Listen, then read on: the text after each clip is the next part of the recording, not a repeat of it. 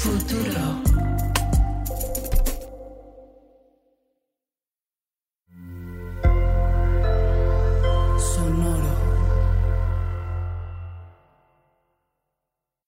Hay episodios de Ídolo en inglés y en español. Esta es la versión en español. If you want to hear the English one, go back to the feed and pick the one with the English episode title. Este podcast contiene lenguaje gráfico, escenas de violencia y uso de drogas que no son aptas para todo público. Se recomienda discreción.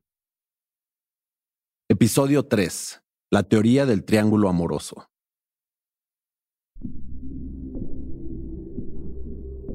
Hace unos años, cuando descubrí que Chalino había sido asesinado y pregunté a algunos conocidos por el motivo, la respuesta fue que nadie sabía.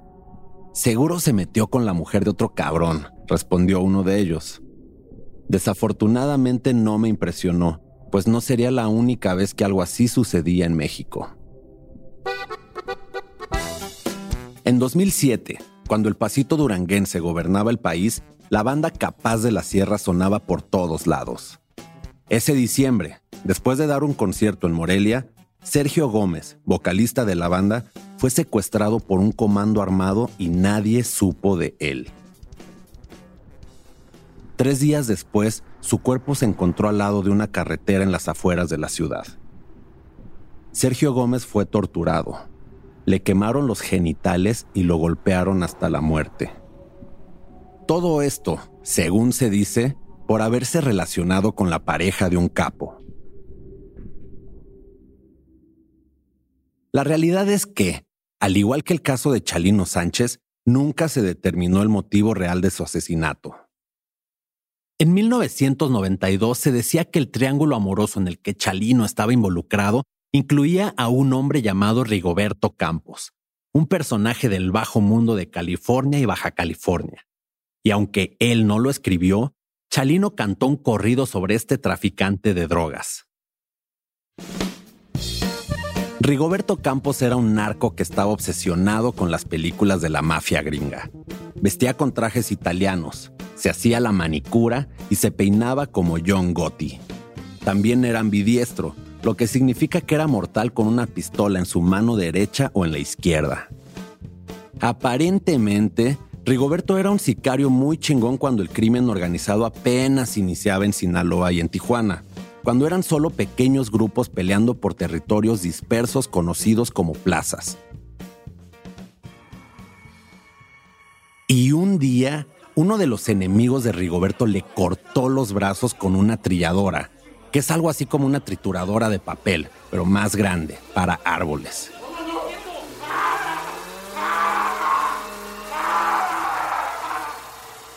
Pero Rigoberto sobrevivió.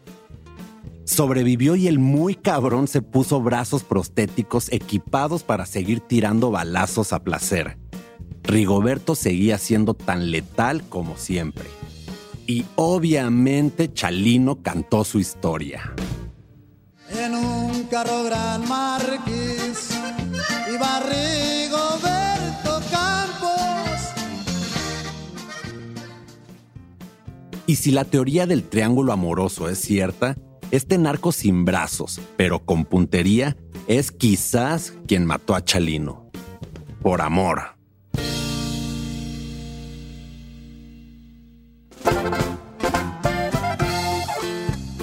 Para Futuro Estudios y Sonoro, en asociación con Sin Miedo Productions, soy Alejandro Mendoza y esto es Ídolo, The Ballad of Chalino Sánchez un show sobre el hombre conocido como el padrino de los narcocorridos, quien tuvo una vida digna de ser contada en una de sus canciones legendarias.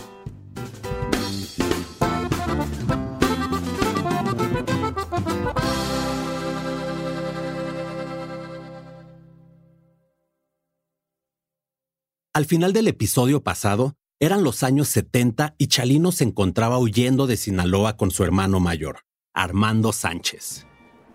En una fiesta, Chalino supuestamente mató a un narco que había agredido a una familiar suya. Un narco cuya familia quizá buscaría venganza. Así que los hermanos Sánchez huyeron hacia el norte, a la frontera. Armando, como muchos hermanos mayores, era el mentor de Chalino. Y mientras huían de Sinaloa, se hicieron más unidos, se hicieron compas. A donde iba Armando, Chalino lo seguía. Los hermanos Sánchez pasaron los años adolescentes de Chalino huyendo de Tijuana a Los Ángeles y llegaron hasta el centro de California. Y se fue hacia el norte, hacia Tijuana, donde estuvo trabajando, bueno, eh, haciendo las veces de pollero y después migró a los Estados Unidos. Él es Silver Mesa, periodista, músico sinaloense y muy fan de los corridos.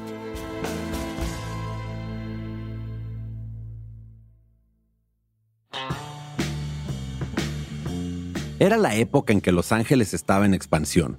Los angelinos se movieron de la ciudad a los suburbios, lo que significó casas más grandes, más autopistas, familias más numerosas.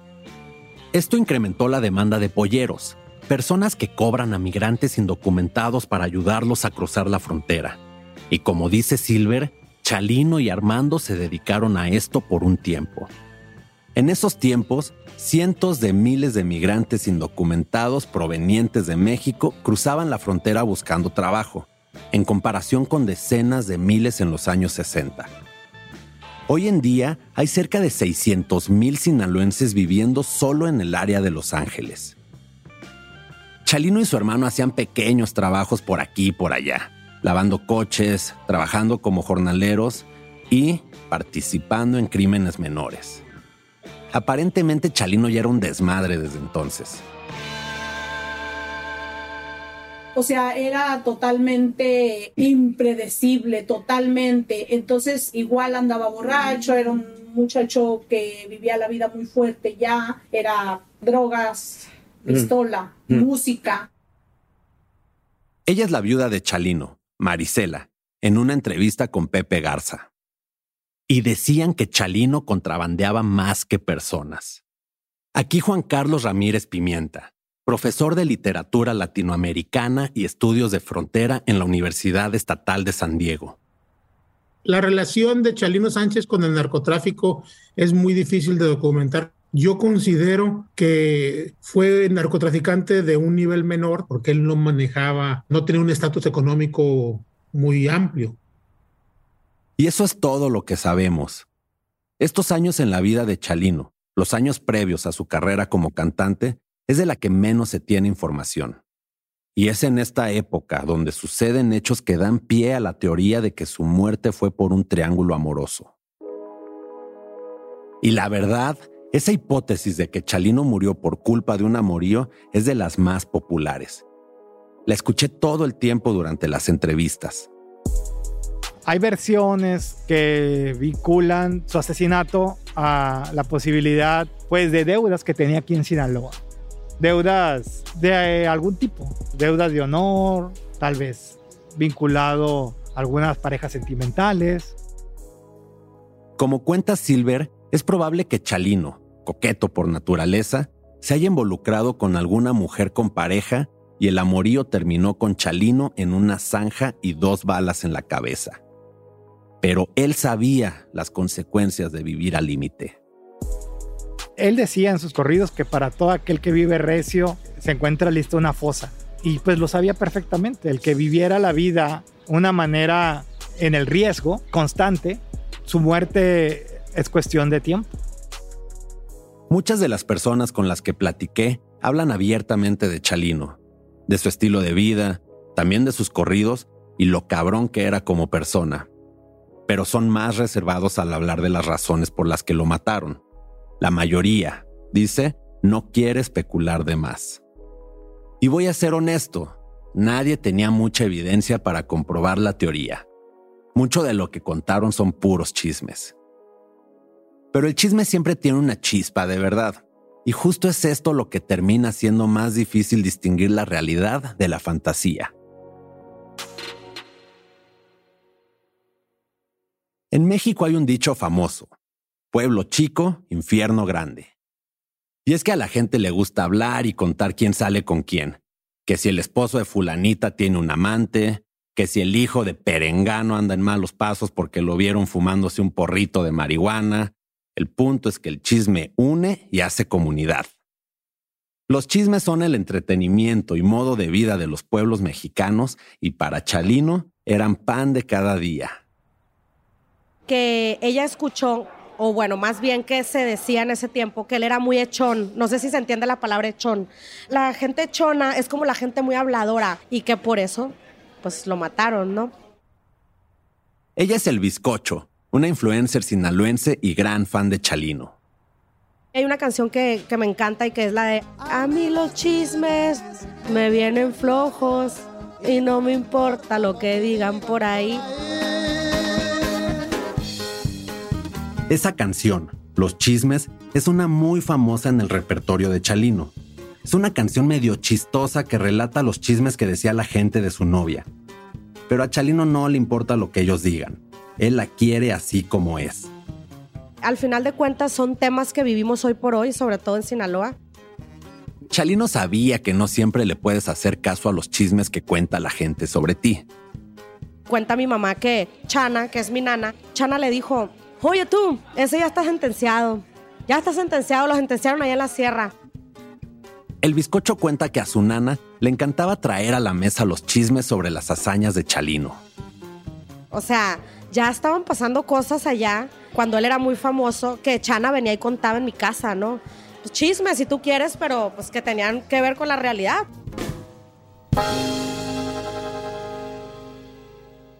Lo que nos trae de vuelta a la teoría del triángulo amoroso. Mientras investigaba sobre esta teoría, leí otra vez el libro de Sam Quiñones, True Tales from Another Mexico, donde escribe sobre Chalino. Y ahí vi algo que me llamó la atención. Sam escribió sobre los años de Chalino en California antes de la fama. Decía que entre todos sus trabajos de la época, Chalino fue chofer del dueño de un restaurante en Bell Gardens, un hombre llamado Rigo Campos. Rigo Campos es Rigoberto Campos Salcido, el mismo narco sin brazos al centro de la teoría del triángulo amoroso. Quizás, después de todo, había algo de verdad en el chisme, Tal vez Rigoberto mató a Chalino porque intentó robarse a su esposa.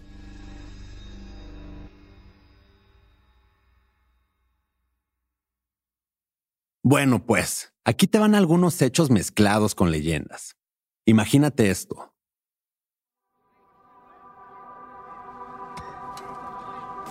El sol arde sobre la espalda de un joven Rigoberto Campos mientras trabaja en la mesa, una cárcel en Tijuana, a principios de los 80 está en prisión por tráfico de drogas. De repente, Rigo ve a Elizabeth Brenner, una hermosa misionera norteamericana que ofrece la salvación a los prisioneros. Rigo. Elizabeth ve a Rigo, como le decía, y le hace una seña para verse en un lugar secreto. Rigo espera pacientemente unos minutos después. Agarra un paño y se seca el sudor de la nuca. Se truena los dedos mientras Elizabeth se acerca extiende sus brazos, ella salta hacia él y se besan. Cinco años más tarde, después del incidente con la trilladora, Rigo está postrado en una cama de hospital. Perdió ambos brazos. Mientras espera que lleguen sus nuevos brazos prostéticos, Rigo revive ese recuerdo en su mente. En ese momento supo que Elizabeth era el amor de su vida. Los años pasan y la década de los 80 está por terminar. Estamos de regreso en la parte de atrás de ese pequeño restaurante italiano en el sudeste de Los Ángeles, del que Rigo ahora es dueño. Solo que ya no lo conocen con ese nombre. Ahora lo llaman Don Rigoberto. Y Don Rigoberto está en guerra con los narcos que le cortaron los brazos. Ambos bandos se disputan el tráfico de drogas desde la frontera de California, en Estados Unidos, hasta el centro de Baja California, en México. De repente, Elizabeth entra llorando a su oficina. Su vestido está roto, su cabello desordenado. Le dice a don Rigoberto que uno de sus mejores soldados acaba de intentar besarla. El don está furioso. ¿Quién es este hombre que se atrevió a meterse con el amor de su vida? Elizabeth mira a Rigoberto y dice, fue Chalino. Don Rigoberto comienza a ajustar sus brazos prostéticos para poder agarrar su pistola. El resto de sus hombres se reúnen a su alrededor. Chalino sabe que no se puede poner a los balazos contra ellos. Entonces corre. Hasta que un día, demasiado famoso para su propio bien, el don alcanza a Chalino, en Sinaloa, y le pone dos balas en la cabeza. Vaya que esa es una teoría cabrona. Existen algunos hechos documentados que respaldan algunas partes de la historia, y se sabe más de la vida de Rigoberto en ese tiempo que de la de Chalino. Rigoberto Campos efectivamente conoció a Elizabeth Brenner, hija de una famosa activista católica llamada Antonia Brenner, mientras purgaba una condena por tráfico de drogas en la cárcel de la Mesa. Y es cierto que ellos salieron por varios años. También es cierto que Chalino trabajó para Rigoberto Campos en el sudeste de Los Ángeles. Al parecer le ayudaba a mover drogas en el restaurante de Bell Gardens. Pero hay otra parte de esta historia que hace que se vuelva puro chisme de rancho. Chalino cantó un corrido sobre Rigoberto manejando en su gran marquís, y aunque la canción fue escrita por Mario Quintero, de los Tucanes de Tijuana, se popularizó a través de los cassettes de Chalino. Aquí está el resto del corrido sobre Rigoberto. Por un tema sobre derechos de autor, escucharemos la versión de los Tucanes de Tijuana.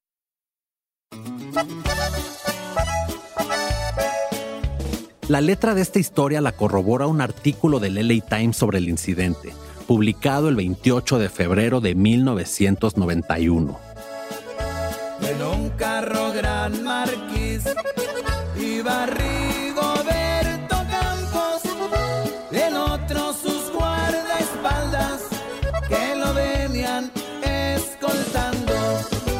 Dan la vuelta en un bulevar y caen justo en la trampa de sus rivales del cártel de Tijuana.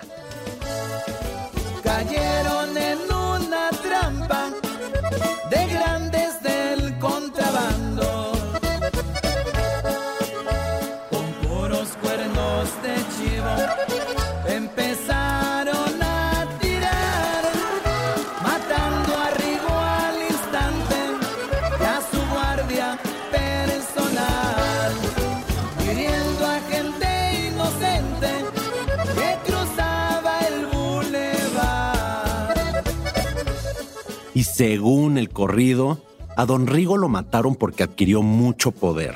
La mafia lo eliminó porque él ya muy alto andaba.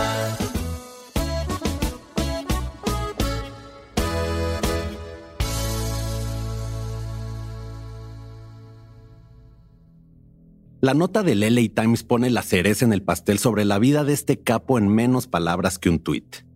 Lo cito. Los muertos fueron identificados como Rigoberto Campos Salcido, 46, del estado de Sinaloa, quien de acuerdo a las autoridades había purgado una condena en prisión por tráfico de drogas.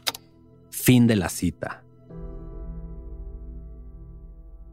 Ya sea por la versión del corrido de Chalino o por el artículo del LA Times, Rigoberto Campos Salcido murió en el invierno de 1991. ¿Y te acuerdas que se suponía que el jefe mató a Chalino por acostarse con su esposa? ¿Cómo mandó matar a Chalino en 1992 si Rigoberto murió en 1991? Además, el corrido de Rigoberto Campos es una oda a su jefe. La manera que Chalino la canta es puro respeto y admiración. Al final de cuentas, esta teoría ni tiene mucho sentido, pero supongo que es una gran historia. En esa misma década de los 80, en la que Rigoberto perdió ambos brazos, sucedió algo que cambiaría la vida de Chalino para siempre. Su hermano, Armando Sánchez, fue asesinado en un sucio hotel de Tijuana, por ahí de la Navidad de 1984. Esta fue la tragedia que encendió la chispa que convertiría a Chalino en leyenda. Porque para preservar la memoria de su hermano, Chalino inmortalizó este incidente en el primer corrido que escribió, titulado Armando Sánchez. Armando Sánchez, tu nombre siempre queda presente. Chalino canta que a su hermano lo mataron en un hotel de Tijuana y que lo mató alguien en quien su hermano confiaba. le dispararon siete veces en una fría mañana de diciembre. A diferencia del resto de sus corridos, le canta a su hermano en primera persona, como si estuviera con él en la habitación.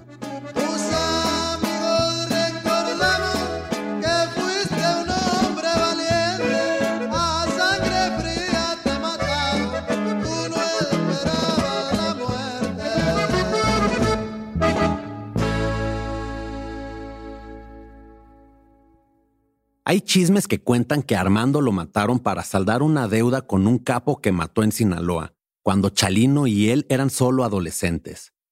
También hay otros rumores. Dicen que el hombre que mató a Armando apareció muerto unos días después, a manos de Chalino. Pero esos son solo chismes, no hay forma de comprobarlo.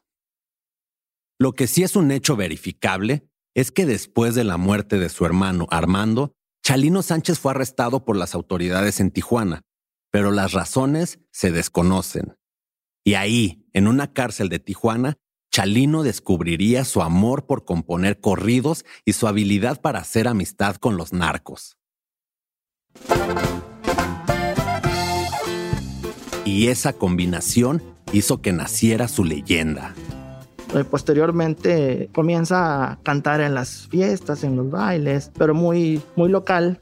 Primero en Sinaloa y luego ya en Estados Unidos. Pero se lanza, digamos, al escenario musical de esa manera, ¿no? Conociéndose por los bajos mundos, ¿no? No tanto hacia las grandes disqueras. Desgraciadamente el mundo artístico, pues te relacionas con todo tipo de gente. A veces tienes problemas que porque ah, le fuiste a cantar al otro, a los contras. Hay gente con poder que te tiene envidia y, y te manda a matar. Así surge Chalino, el músico. Pero eso será en el siguiente episodio de Ídolo, The Ballad of Chalino Sánchez.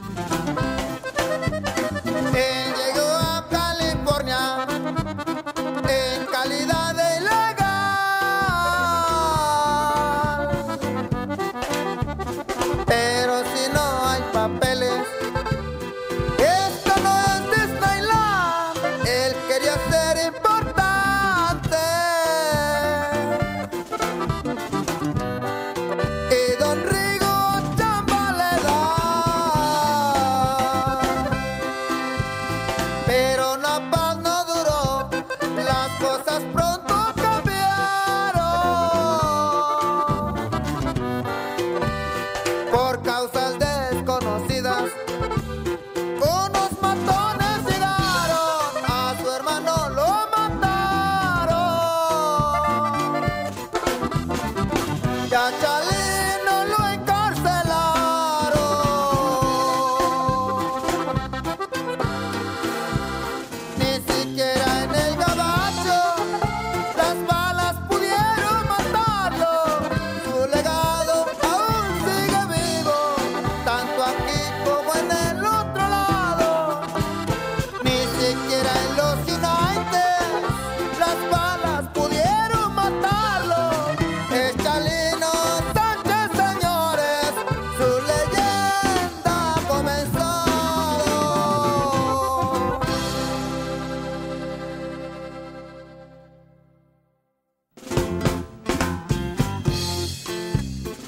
Esta serie fue escrita e investigada por Eric Galindo y yo, Alejandro Mendoza. Editada por Marlon Bishop, Carmen Graterol y Rodrigo Crespo. Producida por Juan Diego Ramírez, Liliana Ruiz y Carmen Graterol. Con ayuda de Nicole Rothwell, Evelyn Uribe y Angelina Mosher Salazar. La producción ejecutiva de parte de Sonoro fue de Jasmine Romero y Joshua Weinstein.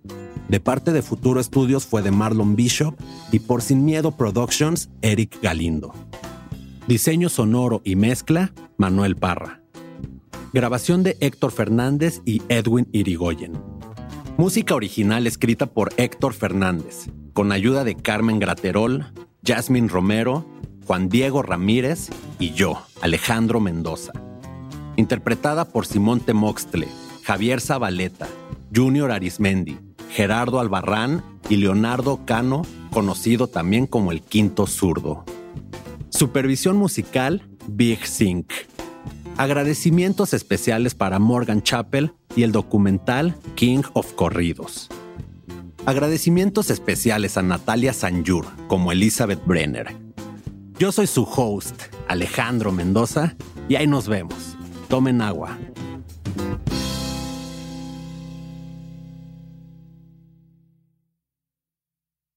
Are you ready to turn your best ideas into a thriving online business? Introducing Shopify, your no excuses business partner. You might not realize, but our podcast, More Than Mammies, it's a business. And we started it, of course, to talk about maternity, not to become an e commerce expert. So, yeah, we needed some help selling our merch and getting our store up and running. Woohoo! Another sale! Shopify is a commerce platform revolutionizing millions of businesses worldwide. No matter if you are a garage entrepreneur or a big business, Shopify is the only tool you need to start and grow your business without the struggle. With Shopify single dashboard, you can manage orders, shipping, and payments from anywhere, giving you the insights you need wherever you are. Sign up for $1 per month trial period at shopify.com slash sonoro, all lowercase. Go to shopify.com slash sonoro to take your business to the next level today. Shopify.com slash sonoro.